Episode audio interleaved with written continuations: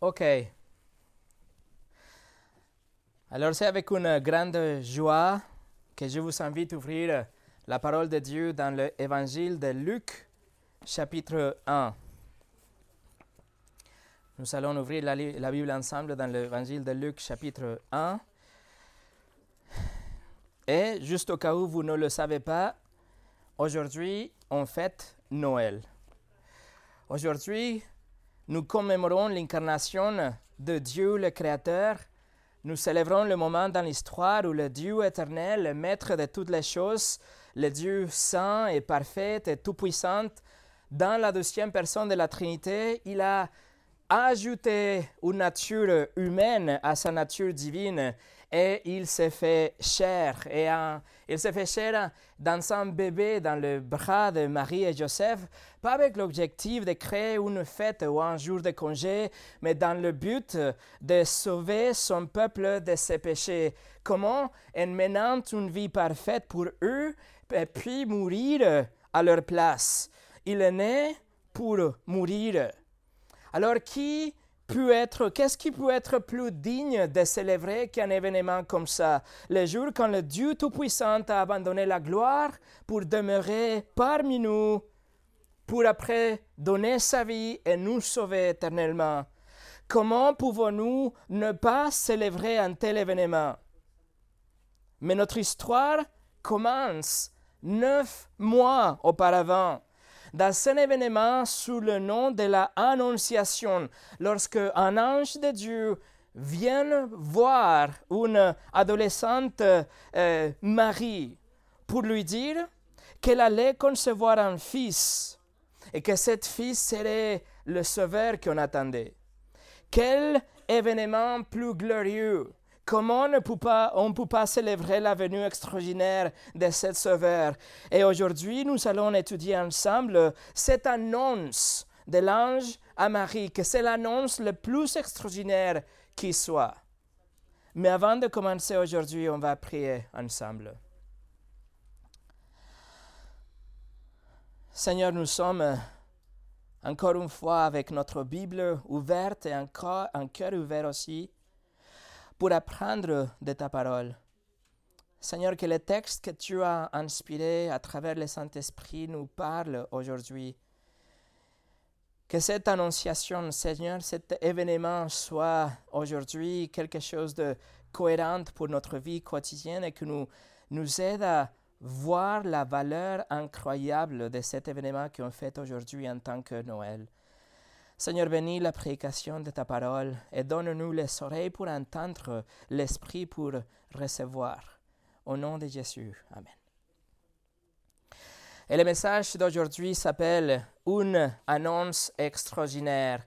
Et nous allons lire de l'évangile de Luc chapitre 1 à partir du verset 26 jusqu'au verset 38. Luc chapitre 1, verset 26 jusqu'au 38, que c'est notre texte d'aujourd'hui. La Bible dit, au sixième mois, l'ange Gabriel fut envoyé par Dieu dans une ville de Galilée appelée Nazareth, auprès d'une vierge fiancée à un homme de la maison de David nommé Joseph. Le nom de la vierge était Marie. L'ange entra chez elle et dit, Je te salue, toi à qui une grâce a été faite. Le Seigneur est avec toi. Troublée par cette parole, Marie se demandait ce que pouvait signifier une telle salutation. L'ange lui dit, Ne crains point Marie, car tu as trouvé grâce devant Dieu. Et voici, tu deviendras enceinte, et tu enfanteras un fils, et tu lui donneras le nom de Jésus. Il sera grand et sera appelé fils du Très-Haut, et le Seigneur Dieu lui donnera le trône de David son père il régnera sur la maison de Jacob éternellement, et son règne n'aura point de fin.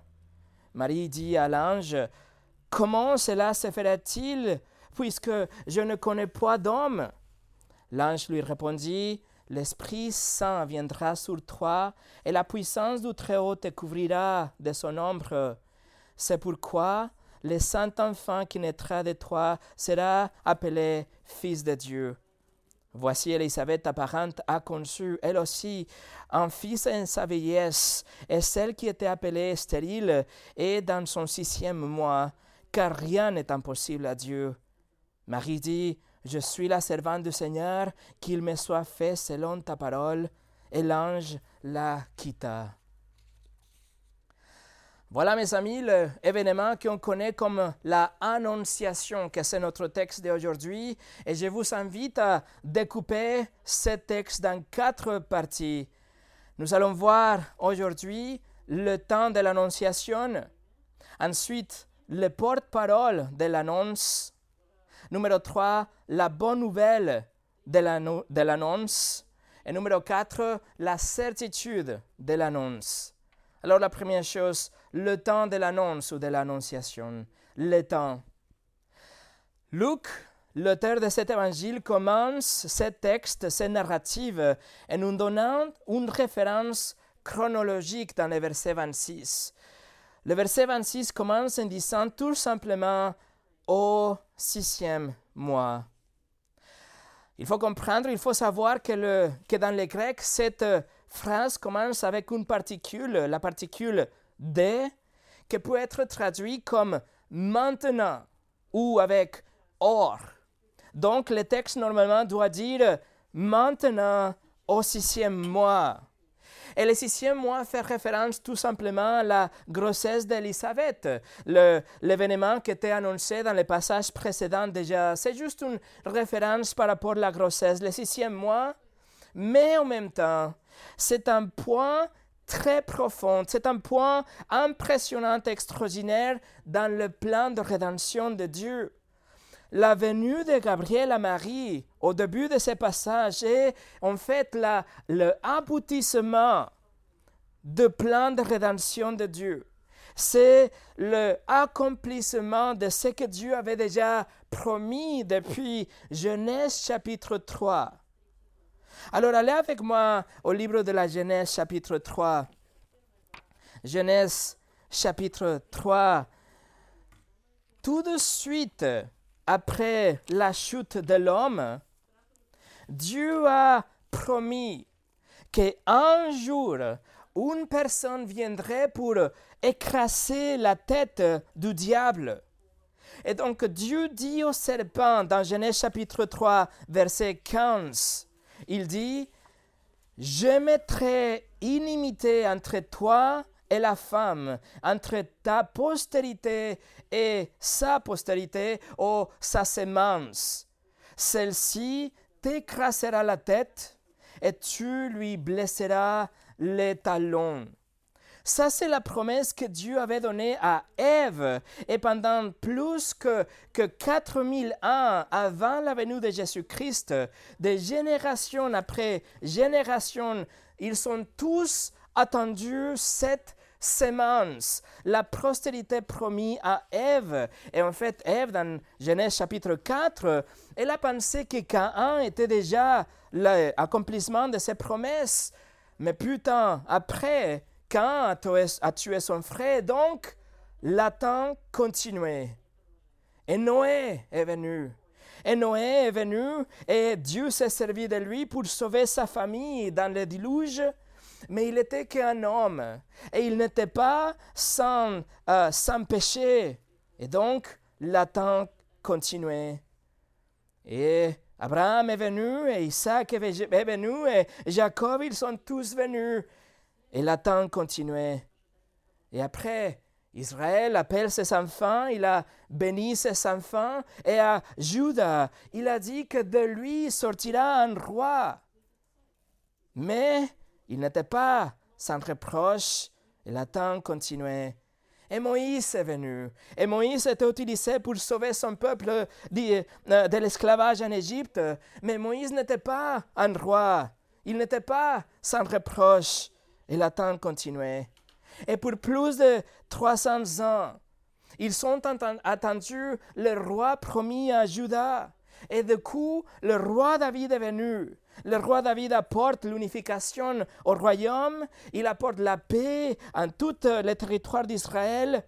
Il était un homme selon le cœur de Dieu et pourtant un pécheur. Et l'attente continuait. Et après lui, le roi Salomon vient, et Salomon porte Israël à son apogée. C'était le royaume le plus extraordinaire. Et pourtant, il était un pécheur, et l'attente continuait. Donc Dieu envoie ses prophètes, et parmi ces prophètes, il envoie le prophète Esaïe. Allez avec moi à Esaïe chapitre 7. Il, Dieu envoie Esaïe et il lui donne de plus de détails par rapport à cet enfant.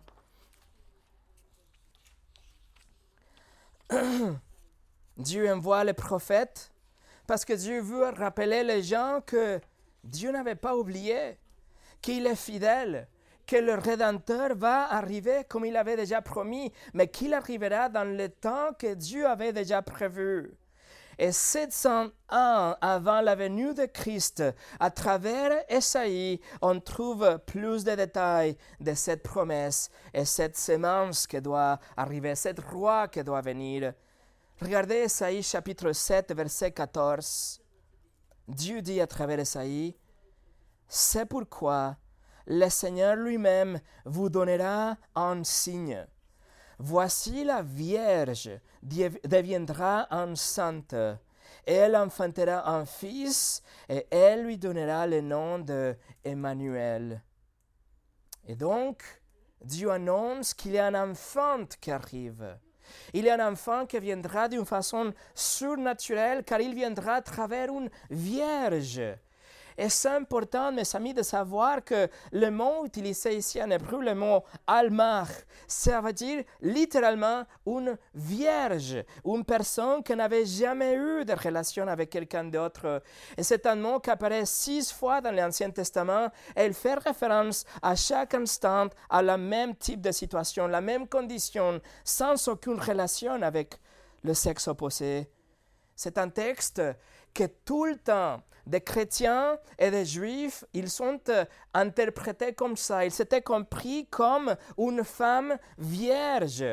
C'était compris comme ça pour toute l'histoire, jusqu'à tout récemment, que les sceptiques, ils essayent de discréditer la Bible en disant que ça ne veut pas dire ça, que c'est tout simplement une, une femme jeune. Mais ce n'est pas vrai. C'est une vierge, littéralement, c'est quelqu'un qui va tomber enceinte. Mais bien sûr, les gens qui ne croient pas, ils disent qu'ils ne peuvent pas expliquer ça. Ils disent que ce n'est pas possible, qu'une femme ne peut pas tomber enceinte comme ça. Et ils sont raison. Mais l'ange dit dans le verset 37, comme on l'a déjà lu, que tout est possible ou que rien n'est impossible par Dieu. Alors, Dieu continue à, donner des informations par rapport à cette promesse. Et dans le chapitre 9 de Esaïe, si vous voulez tourner là avec moi, Esaïe chapitre 9, verset 6, Dieu continue à dire, il annonce, il dit, un enfant nous est né, un fils nous est donné, et la domination reposera sur son épaule. On l'appellera admirable, conseiller, Dieu puissant, Père éternel, prince de la paix. Mais quel est l'enfant, comme on a chanté aujourd'hui? Quel est cet enfant qu'on va l'appeler comme ça? Mais après, Dieu annonce à travers Esaïe, dans le chapitre 53 qu'on a déjà lu aussi avant le chant aujourd'hui, qu'il sera aussi un sauveur que cet enfant va souffrir en tant qu'un substitut pour son peuple, que ça va être lui qui va prendre notre péché et notre punition sur son propre corps. Donc, cet enfant divin, il ne va pas seulement regagner le paradis qui avait été perdu. Non seulement il va régner en tant qu'un roi, le roi de Juda, non seulement il va écraser la tête du serpent comme Dieu avait promis à Ève, mais il va aussi sauver son peuple. Il va pardonner les péchés de son peuple, car la punition de son peuple avait été placé sur lui. Et donc, il va mener une réconciliation entre Dieu et l'homme. Vous voyez, mes amis, que l'attente et l'espoir qui s'est accumulé depuis le jour d'Adam et Ève, c'était immense. C'était quelqu'un qui doit venir, qui était déjà annoncé, que génération après génération attendait. Et en fait, il y a plus de 350 prophéties qui nous annoncent cette sauveur à travers l'Ancien Testament. Et l'attente continue. Et après Esaïe, 300 ans plus tard, le prophète Malachi vient. Et avec lui, la prophétie de l'Ancien Testament est clôturé. Dieu a rien dit après Malachi. Dieu a, dit rien d'autre pour les prochains 400 ans. Silence de la part de Dieu. Dieu avait-il oublié? Dieu avait-il changé d'avis? Pourquoi avait Dieu déjà attendu presque milliers et milliers d'années Et maintenant il garde silence quand est-ce que cet enfant viendra? Quand est-ce que ce Rédempteur naîtra-il Et soudainement, après quatre siècles de silence, Luc écrit Maintenant, au sixième mois. Vous voyez, c'est énorme c'est pas seulement six mois de la grossesse d'Elisabeth, mais ça veut dire que le moment est venu. Ça veut dire que l'attente est terminée. Ça veut dire qu'il est là. C'est le temps de l'annonce. Numéro 2, le porte-parole de l'annonce. Et on va revenir à notre texte, Luc chapitre 1. On a vu le temps de l'annonce et maintenant regardez le porte-parole de l'annonce. Luc chapitre 1, et regardez le verset 26. Au sixième mois, maintenant au sixième mois, l'ange Gabriel fut envoyé par Dieu dans une ville de Galilée appelée Nazareth.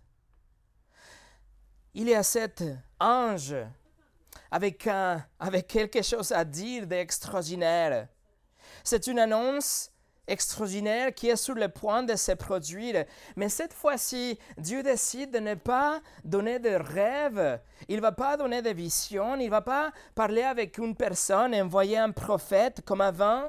Cette fois, il décide d'envoyer un ange, un ange nommé Gabriel. Et cet ange, était déjà venu six mois, six mois auparavant pour euh, annoncer la venue de Jean-Baptiste. Et maintenant, pour une douzième fois, il est dispatché de la présence de Dieu pour révéler les nouvelles que Ève même espérait entendre de ses propres oreilles. Pouvez-vous vous imaginer Comment c'était ce moment quand Gabriel est invoqué, convoqué par Dieu et lui dit, c'est le moment. Et veuillez noter, mes amis, que il est envoyé, le verset 26 nous dit, il est envoyé par Dieu dans une ville de Galilée appelée Nazareth. Il n'était pas cet ange, il n'était pas quelque part par là. Et après Dieu l'appelle, elle envoie. Non, il était envoyé de Dieu. Le texte dans le grec nous le dit comme ça. Il était dans la présence de Dieu. Et en fait, dans le passage précédent, quand Gabriel vient annoncer la naissance de Jean-Baptiste, Gabriel même, il dit qu'il se tient devant la présence de Dieu. Il était devant Dieu. Donc, Gabriel écoute le message directement de Dieu et de l'endroit le plus élevé de l'univers.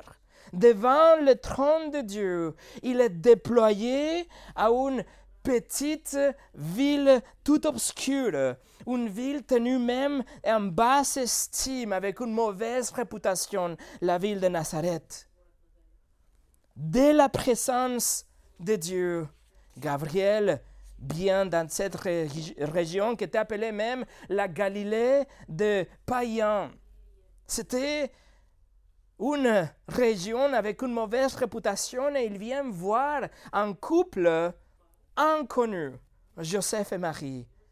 une fille, une jeune adolescente fiancée à ce jeune homme, Joseph. Regardez le verset 27, il dit qu'il vient auprès d'une vierge fiancée à un homme de la maison de David nommé Joseph. Le nom de la vierge était Marie. Et c'est important de savoir ici que Luc utilise le mot parthénos, que ça veut dire littéralement une vierge, ça veut dire une fille, une femme qui n'a pas eu de relation sexuelle. Donc, son message de Luc est cohérent avec le message d'Esaïe aussi. C'était une vierge littéralement. Dieu aurait pu choisir une princesse à Jérusalem, si vous voulez. Il aurait pu choisir la fille d'un célèbre leader religieux, si vous voulez, mais il a choisi, il a choisi Marie, une adolescente inconnue complètement et dont nous ne connaissons rien de elle. Pourquoi? Parce que la Bible nous dit rien d'autre par rapport à Marie. Et contrairement à ce que l'Église catholique enseigne, elle n'occupe aucun office spécial dans l'économie de Dieu. À part de ce passage, Marie et Joseph sont presque complètement invisibles pour le reste du Nouveau Testament. Luc, dans ce passage, dans ce verset, ajoute que Joseph vient de la maison de David, ce que ça veut dire que quand Marie va se marier avec Joseph, Joseph va devenir le père légal de Jésus et donc Jésus reçoit le droit au trône de David. C'est très important. C'est l'accomplissement de ce que Dieu avait promis à David aussi et à, et Judas aussi. Donc, verset 28 nous dit L'ange entre chez elle et dit Je te salue toi à qui une grâce a été faite, le Seigneur est avec toi. Et nous avons l'impression à partir de ces versets que l'ange n'est pas soudainement apparu au milieu de la pièce, il n'avait pas de fumée ou de lumière ou de éclairs ou de feu, mais plutôt il est rentré. Il est, il, est, il est rentré et il a dit simplement, il est venu dans l'endroit où Marie se trouvait normalement, d'une façon normale. Et l'ange la salue avec une salutation toute simple aussi. En anglais, ça, pourrait être comme euh, greetings. En français, c'est je te salue. C'est juste une salutation normale. Ça pourrait être en français comme un, comme un bonjour ou, ou, salut ou, ou ciao. C'est juste quelque chose de normal. Le mot utilisé, ça veut dire se réjouir, mais c'est juste une salutation normale. Donc nous avons une salutation normale, une voix normale, et Gabriel vient dans une forme humaine normale aussi. Le prophète Daniel, dans son huitième chapitre, il décrit Gabriel comme ayant l'apparence d'un homme. Donc Gabriel avait l'apparence d'un homme normal. Et Marie n'a pas été sécuée par l'ange en soi, ce qui frappe Marie vraiment, c'est le message de cet ange. Le verset 28 nous dit que l'ange dit, Je te salue, toi à qui une grâce a été faite. Le Seigneur est avec toi. Ça, c'est le message qui a frappé Marie. L'ange reconnaît et déclare que la grâce de Dieu, la faveur imméritée de Dieu est sur cette jeune femme maintenant. Que cette faveur imméritée de Dieu repose sur elle, que Dieu a décidé de lui accorder sa grâce à cette femme. Par contre, malheureusement, pendant des siècles et des siècles, l'Église catholique utilisait une traduction inexacte qui vient du latin pour, mal traduire ces versets. Le latin nous dit Ave Maria gratia plena. Que ça veut dire Salutation Marie pleine de grâce. Donc le texte en latin, que c'est ce que l'Église catholique utilise, interprète ces versets comme si c'est Marie la source de la grâce, comme si Marie a grâce en elle-même et maintenant elle peut dispenser de la grâce elle-même. Tandis que le texte nous dit qu'elle reçoit la grâce de Dieu, elle, réceptionne la grâce de Dieu. Mais l'Église catholique, cette traduction mensongère, a malheureusement, tristement envoyé des milliards en enfer. L'ange n'est en train de louer Marie pour quelconque caractéristique inhérente. Au contraire, elle est bénie justement parce que Dieu a décidé de lui donner sa grâce. Lui, euh, Dieu lui fait en faveur quelque chose qu'elle ne mérite pas. C'est la grâce de Dieu. Ça veut dire que Marie n'est pas meilleure que vous et que moi. Marie était une pécheresse. Marie était née de parents pécheurs. Elle était née avec une nature pécheresse en elle-même. Marie n'avait aucun mérite en elle-même. Elle n'avait rien dont elle pouvait se vanter. Elle avait une nature corrompue, un cœur méchant comme le vôtre et comme le mien. Sans aucun doute, Marie en tant qu'une adolescente, Marie avait menti dans sa vie, Marie avait volé dans sa vie, et en faisant ça, elle avait déshonoré ses parents aussi. Elle avait convoité, c'est-à-dire qu'elle avait placé les affections de son cœur euh, euh, dans une autre euh, place à part Dieu. Ce que ça veut dire qu'elle avait violé aussi le douzième commandement et le premier commandement. Si Marie avait détesté des autres personnes, elle était aussi une meurtrière dans son cœur. Si elle avait désiré un homme, elle était un adultère dans son cœur aussi. Marie avait transgressé la loi de Dieu. Elle était en danger de jugement comme n'importe quelle adolescente comme vous et comme moi. Et Marie le savait. C'est pour, ça, le verset 29 nous le dit. Verset 29 dit, troublé par cette parole. Marie se demandait ce que pouvait signifier, signifier une telle salutation. Marie ne comprenait pas, mes amis. Marie était troublée par, pas par l'ange qui vient de se mettre devant elle, mais par la salutation que Gabriel vient de faire à propos de la grâce de Dieu qui est donnée à Marie, qui est, versée à son égard. Et le mot ici traduit par troublé, c'est un mot très très fort qui apparaît ici dans le Nouveau Testament et nous donne une émotion très forte. C'est un état d'être euh, comme alarmé, c'est perturbé, c'est quelqu'un qui est vraiment agité. Elle n'était pas seulement troublée, mais elle était perplexe. Elle était stupéfiée. Et les Grecs nous le donnent d'une façon intensive. Elle était très perplexe. Mais pas pour l'ange, mais pour le message. Comment c'est possible qu'elle puisse recevoir la faveur de Dieu si elle sait qu'elle est une pécheresse? Comment est-ce que l'ange dit que le Seigneur est avec elle si elle sait qu'elle a transgressé la loi de Dieu? Par contre, Dieu l'a choisie malgré elle.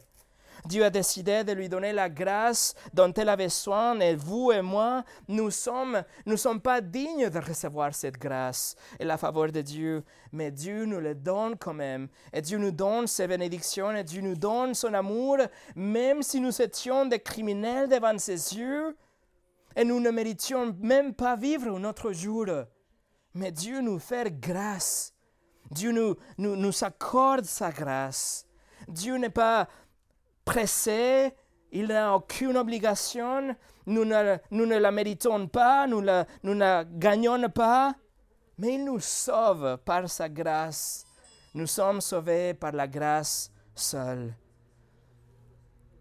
Et juste un, un note de côté, certains manuscrits en grec, et peut-être votre Bible aussi, ajoutent dans le verset 28, Tu es béni entre les femmes.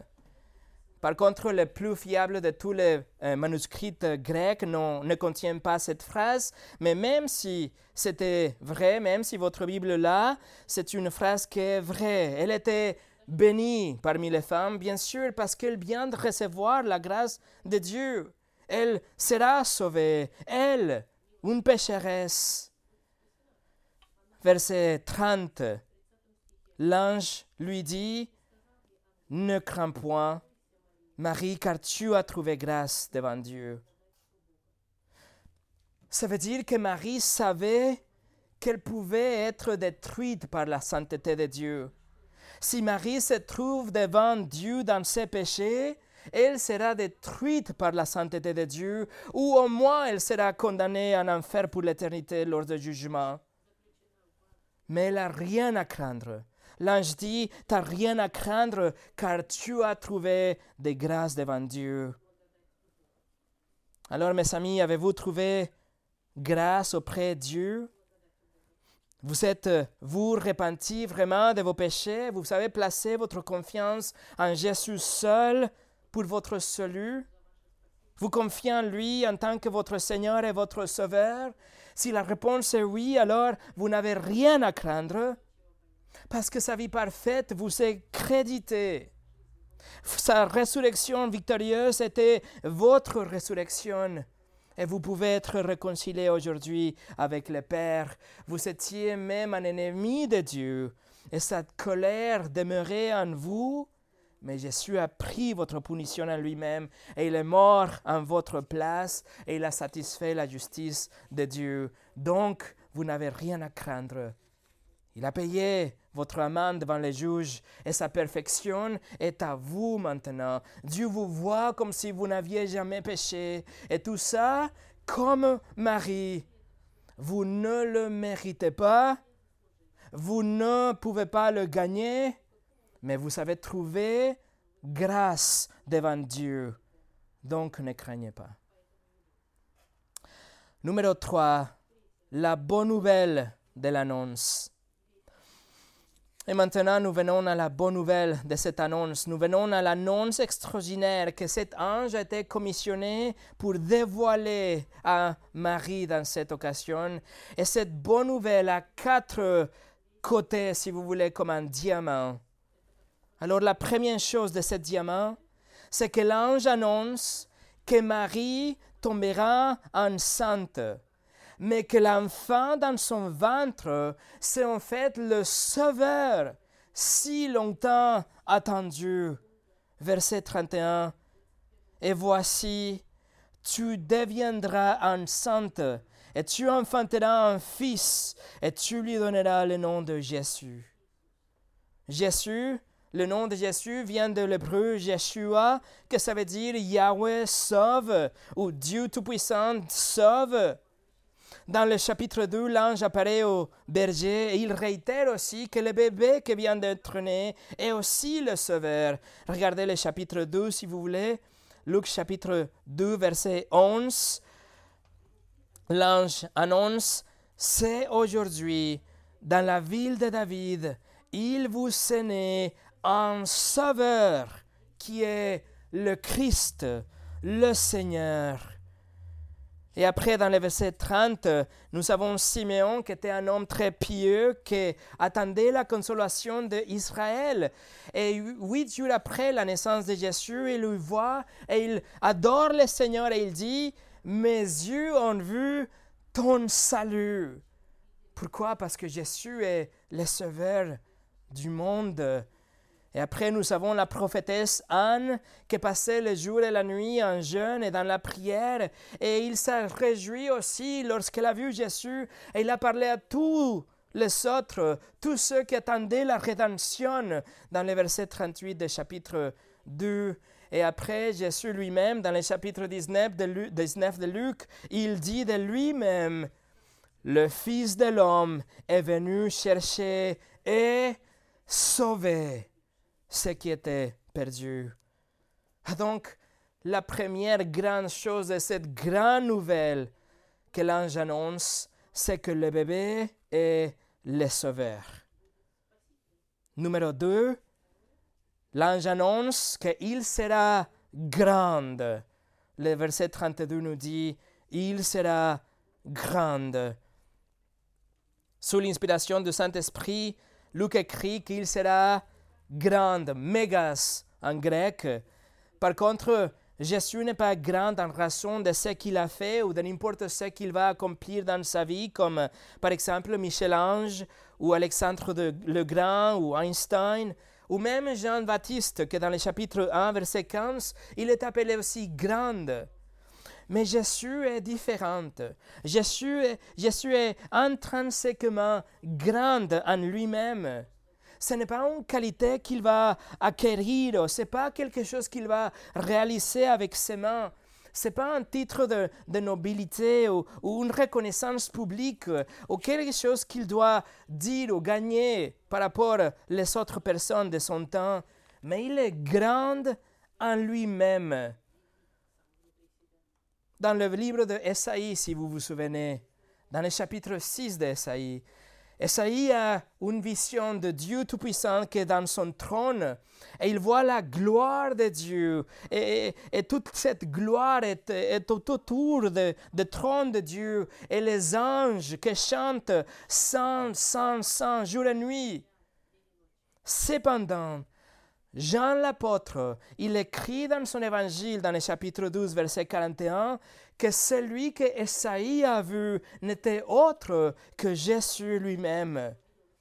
Donc, quand Gabriel dit qu'il sera grand, il fait référence aux attributs de Dieu qui seront vus dans le bébé de Marie.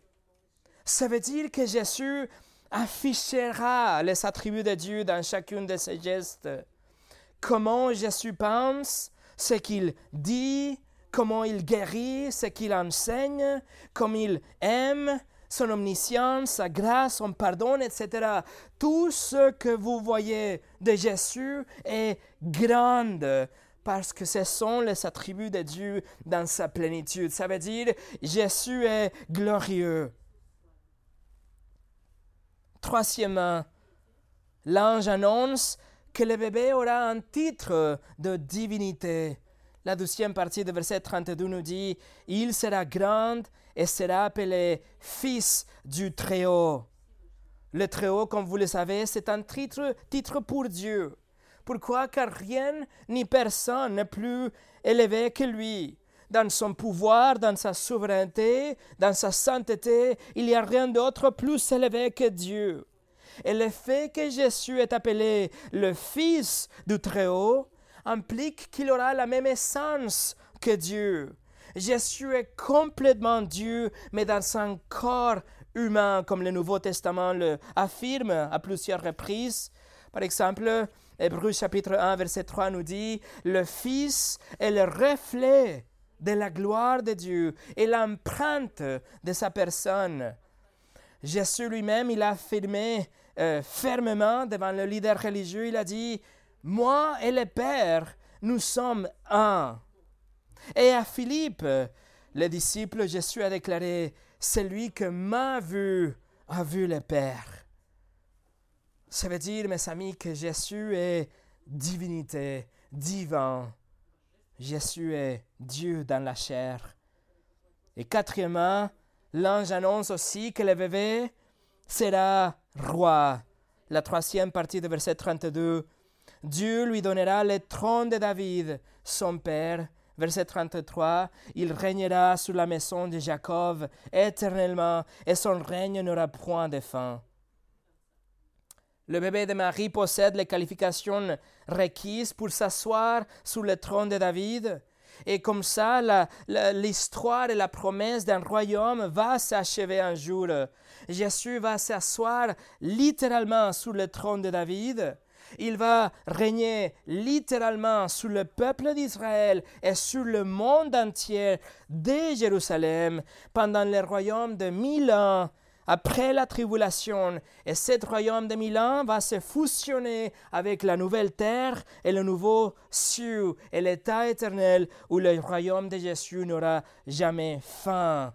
La promesse d'un royaume sera littéralement accomplie en Christ et le royaume sera un royaume de justice, de paix, une paix parfaite, de vérité. Et le Seigneur Jésus régnera pour les siècles des siècles. Waouh! Voilà le contenu quadruple de cette annonce. Seulement deux versets que l'ange vient d'annoncer, pourtant c'est l'annonce la plus extraordinaire qui soit. En résumé, mes amis, Marie est la Vierge dont Esaïe a parlé. Le bébé dans son ventre, c'est celui que Ève espérait. Le garçon issu de Marie sera le roi éternel de Juda. Son enfant sera le sauveur qui prendra nos péchés sur lui. Elle sera la mère du Messie tant attendu. Et mes amis, l'attente est Et avec la venue de Jésus, le temps même se déchire en deux, avant Jésus et après Jésus.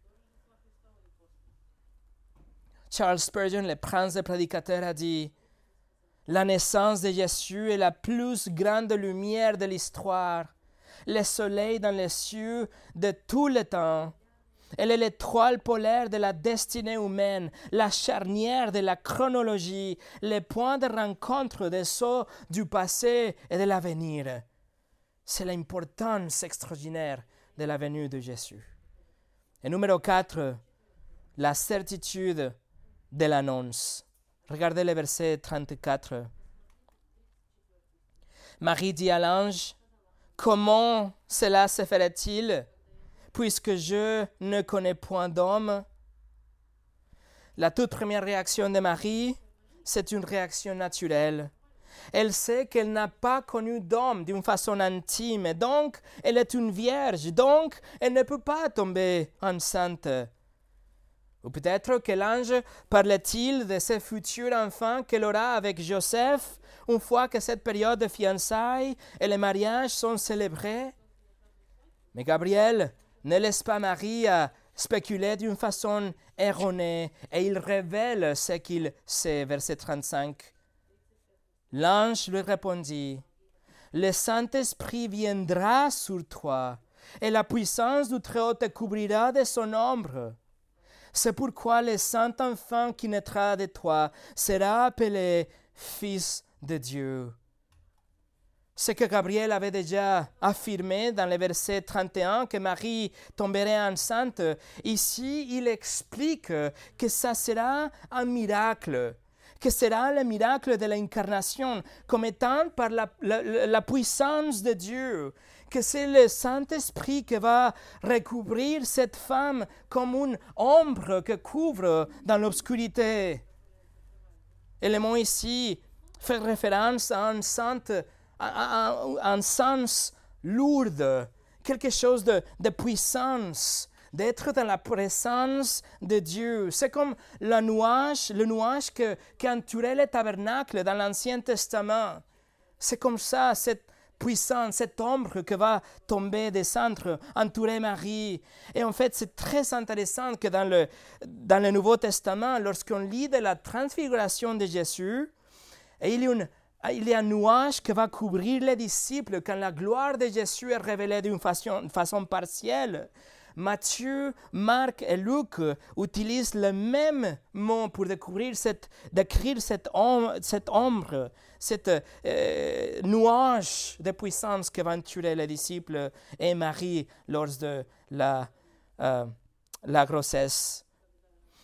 Et donc, c'est la puissance de Dieu, c'est la puissance de Dieu qui va recouvrir Marie d'une façon mystérieuse et d'une façon miraculeuse. Et c'est comme ça qu'elle va tomber enceinte.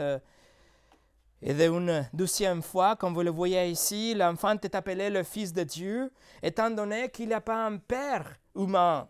C'est une semence qui est fournie et implantée dans le ventre de Marie d'une façon miraculeuse.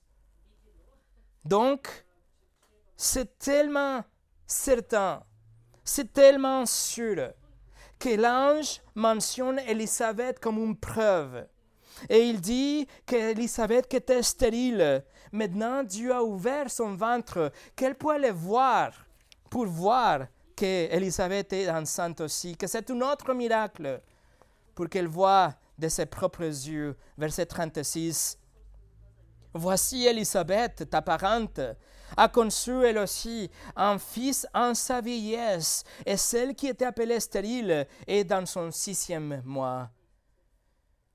Et le prochain, le paragraphe prochain nous dit que Marie est sortie en vitesse pour voir Élisabeth, non par incrédulité, mais par joie. Marie avait quelque chose à raconter maintenant et elle savait qu'Élisabeth était aussi euh, quelqu'un qui avait reçu un, miracle de la part de Dieu. Et donc, dans la grâce de Dieu et par le pouvoir de Dieu, Dieu fournit la semence pour qu'elle tombe enceinte. Et elle fournit aussi la foi pour qu'elle croie. Et vous dites, non mais Elisabeth qui tombe enceinte dans son âge avancé, ça je pourrais croire, mais Marie qui tombe enceinte sans un homme, ça c'est impossible. Tout le monde le sait. C'est pas comme ça que les bébés sont faits. C'est pas comme ça que le, bébé apparaît dans le ventre de leur mère. Cependant, mes amis, un ange qui demeure dans la présence de Dieu, qui a vu Dieu agir depuis l'éternité passée, qui se trouve devant le trône de Dieu, il déclare solennellement dans le verset 37, Rien n'est impossible à Dieu. Et ça, c'est la certitude de cette annonce. La certitude est fondée dans le caractère de celui qui a donné la nouvelle. C'est le caractère de Dieu Tout-Puissant qui va réaliser les miracles. Et donc, nous pouvons être sûrs et certains.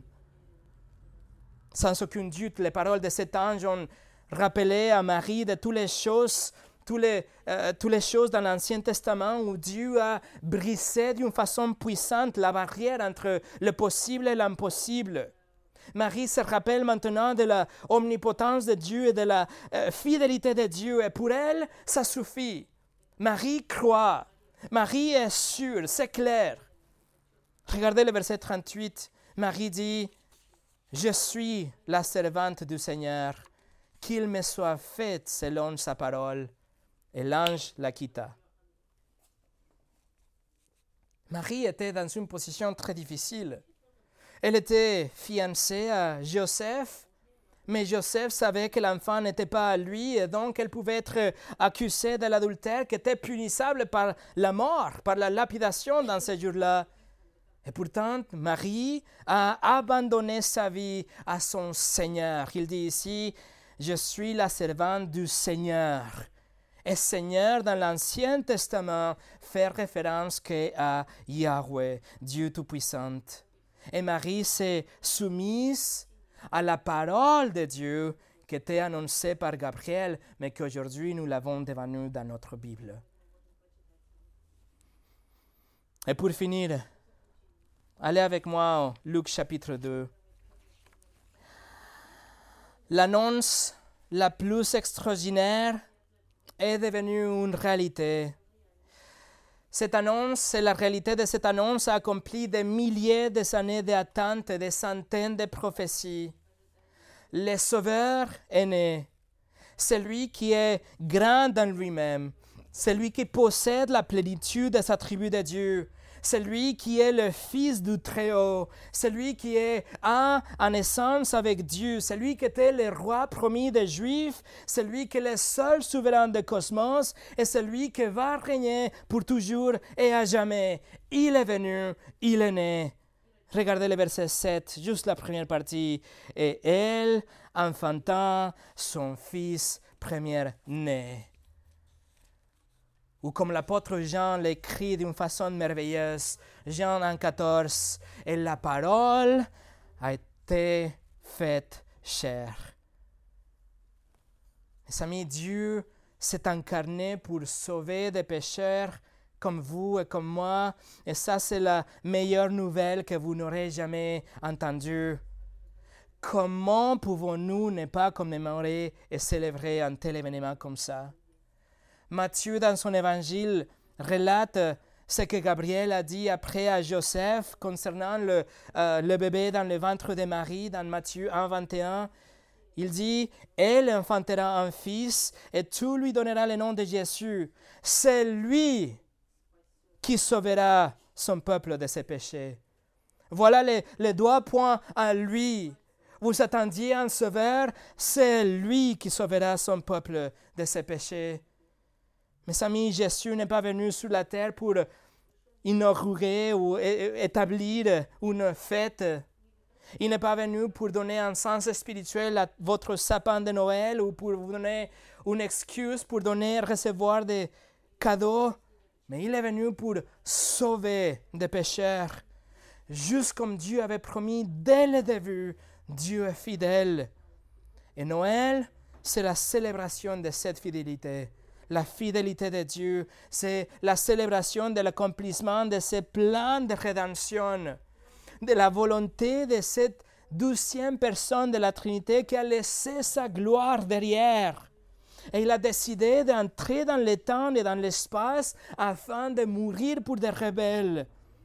Noël, c'est la célébration de cet royaume glorieux futur que nous allons voir, où le Seigneur Jésus va régner pour des siècles et des siècles. Amen. Prions ensemble.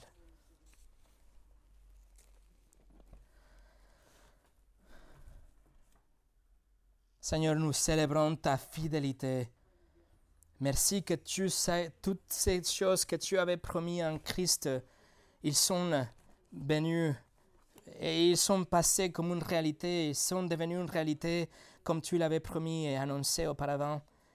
Seigneur, merci que tu es fidèle et que toutes les promesses que tu as faites, même si ça prend du temps, c'est en ton temps qu'ils vont se passer. Seigneur, merci que notre vie et notre éternité sont sûres et serrées dans les mains de Christ, car il est venu comme le Sauveur attendu depuis Ève. Et Seigneur, merci que ce plan de salut n'est pas quelque chose que c'était le plan B, mais c'était toujours le plan A. C'est ce que tu as voulu faire, sauver un peuple, donner une épouse à ton fils, donner un royaume à ton peuple. Seigneur, merci que toutes ces choses vont se passer parce que tu es fidèle. Et je te demande, Seigneur, que Noël soit pour nous que le début de cet euh, parcours, dans la, euh, cet engagement avec toi, qu'on arrive à être comme Marie dans son sens, quelqu'un qui s'assume à ta parole, quelqu'un qui même dans l'impossibilité dit, oui Seigneur, je suis ton esclave et qu'on ait la foi pour tenir ferme dans les épreuves, et que toute l'année, Seigneur, pendant toutes les épreuves et les victoires, ton nom soit glorifié parmi nous et dans notre vie quotidienne. Merci pour ta parole. Au nom de Jésus. Amen.